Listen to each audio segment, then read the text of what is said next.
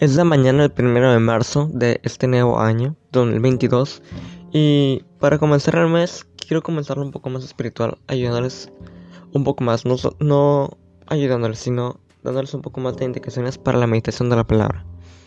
Seguimos con el mismo tema que es la meditación. Y ahora, ¿cuál sería la base principal del tema? Es cómo oír la voz de Dios. Oír la voz de Dios es una de las cosas que muchos creyentes han deseado, pero en sí no te, voy, a dar un tutorial de cómo oír la voz de Dios, de cómo te puedes comunicar con Dios y Él contigo. Audiblemente no. Pero su palabra dice en Apocalipsis 1.10. Yo estaba en el Espíritu en el día del Señor, y oí detrás de mí una gran voz como de trompeta. Apocalipsis 1.10. Un domingo el apóstol Juan estaba en el Espíritu. Sus pensamientos viajaban con los pensamientos de Dios. Meditaban las palabras de Jesús y en los hechos relacionados a Él. Sus enseñanzas, sus promesas, su gloria, de repente oyó una gran voz.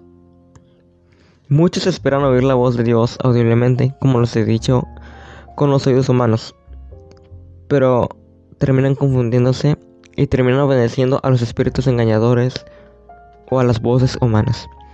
Eso no es estar en espíritu. La voz humana se oye con los oídos físicos. La voz divina en espiritual oye con los oídos espirituales, del espíritu de Dios al espíritu humano. Pero ¿cómo estar en el espíritu para oír la voz de Dios? Cuando el intelecto medita en la palabra de Dios, a pesar de ser una alta como trompeta, solamente Juan oyó esa gran voz, pues solo era audible para los que estaban en el espíritu.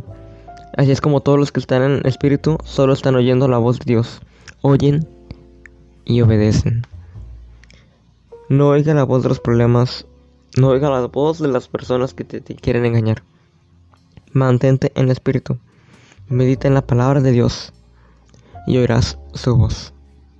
Bendiciones.